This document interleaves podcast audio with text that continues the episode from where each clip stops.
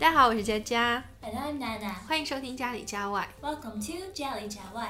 哎，我们之前在聊电视剧的时候呢，发现有一个美剧我俩都超喜欢，就是，Lie to me. 对《Lie to Me》，别对我说谎。娜娜，你为什么喜欢它呢？I find the show very interesting. I always like to guess what people are thinking, but I'm not always right. this is a skill I would like to learn, and I think it'd be very helpful.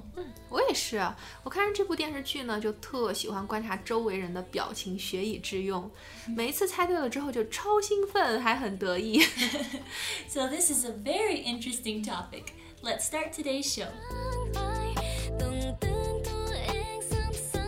表情呢是内心的流露与掩饰，微表情呢可以最短持续二十五分之一秒。虽然一个下意识的表情呢可能只持续一瞬间，但是呢很容易暴露情绪。 Mm, so, you mean the real feeling lasts only a very short time? 嗯，哎，我听说惊讶超过一秒就是装的。 Oh, really? Huh. So I could see how that could be true sometimes. But what if, for example, it's your birthday and no one said happy birthday to you all day, hmm. but when you finish your job, you open the door and the house is full of roses, balloons, Wow. ribbons, and your boyfriend is holding a cake with a diamond ring and walks towards you and says, Will you marry me? 哦， I think your surprise will last more than a second. 嗯，对，那倒是。有的表情持续不止一秒，但是越短的表情呢，反映的感情就越真实。 Mm, yes, I agree. So you said you've noticed some people's micro expressions. How does it work? How could you tell what they're actually thinking? 啊，举个例子吧。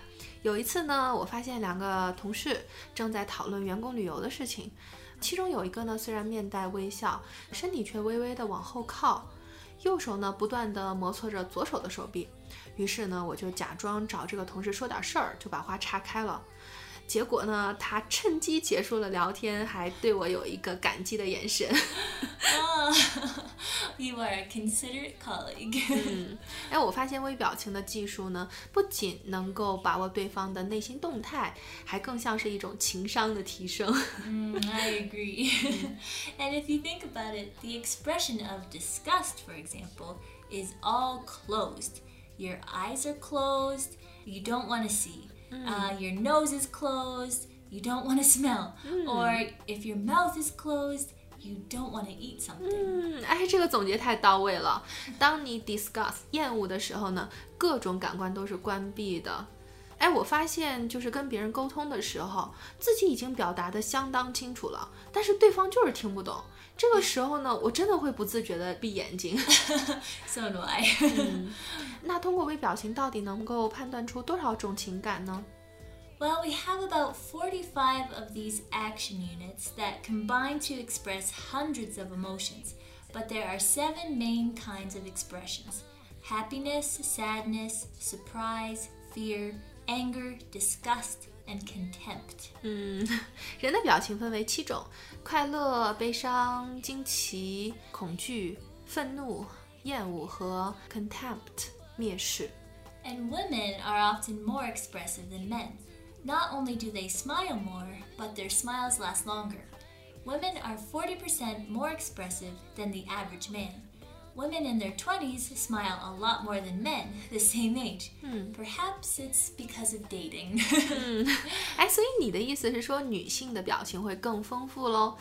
哎，我发现女孩真的是啊，特别爱笑，而且表情夸张的也多。 and it's not only women, but also people who are 50 years and older are twenty five percent more emotive than younger people. 哦，这句话完全赞同。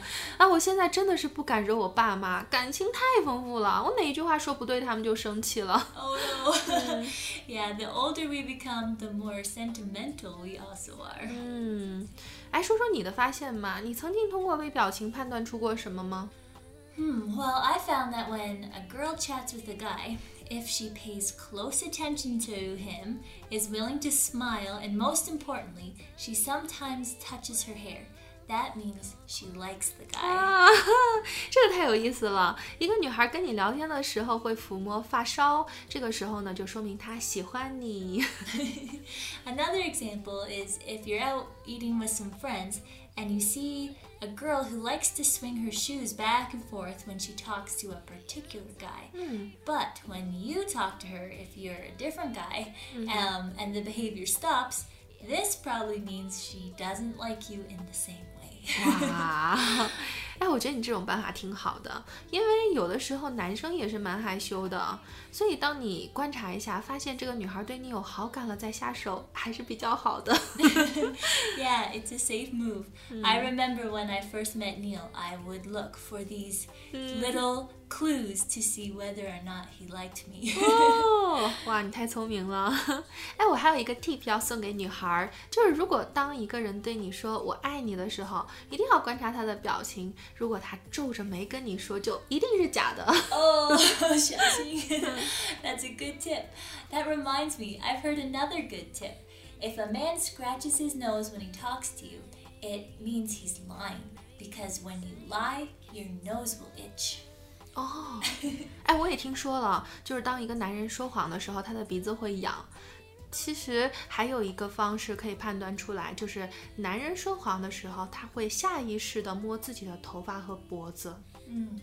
So, observing micro expressions can not only tell you someone's feelings, but also whether or not they're lying. 嗯，哎，我想起来，我之前看过一档访谈节目，就是当一个男明星被问到结婚问题的时候，他就出现了明显的抖腿。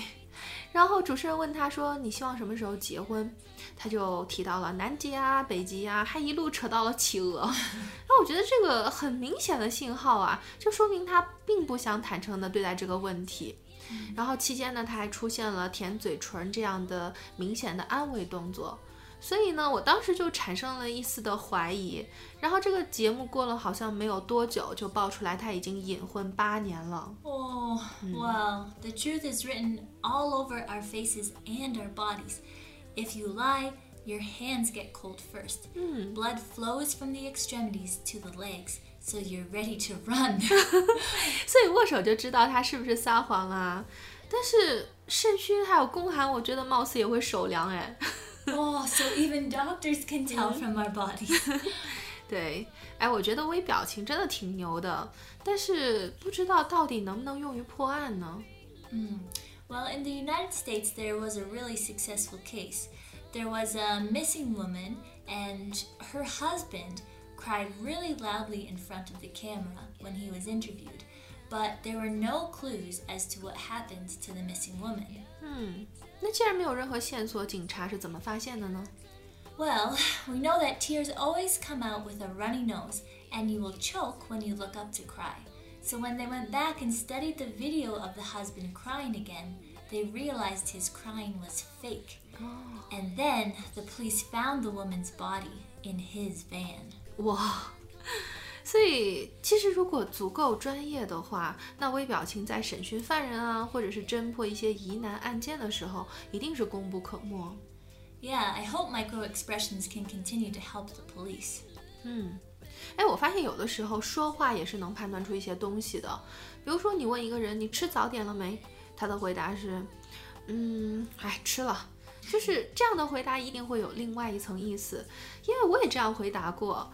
我那天这么回答是因为，哎，我在考虑我吃还是没吃，因为我早上吃了一块面包，我并没有饱，但是我也不想再吃了。 Oh, 嗯 yeah. Oh, I also find this when I ask some fruit sellers how much their fruit is. If they look at me and see I'm a foreigner and then pause, then I know they're about to make up a new foreigner price for me.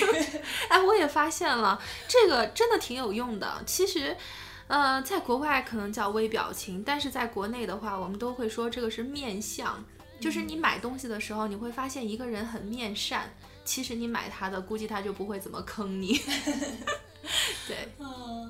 对我们这种非专业人士来说呢，微表情只是下意识的感觉，估计就是第六感吧。But knowing how to read them makes life more fun. 嗯，是啊，那大家有空的时候可以试试看哦。其实这样可以给生活增添一点乐趣哦。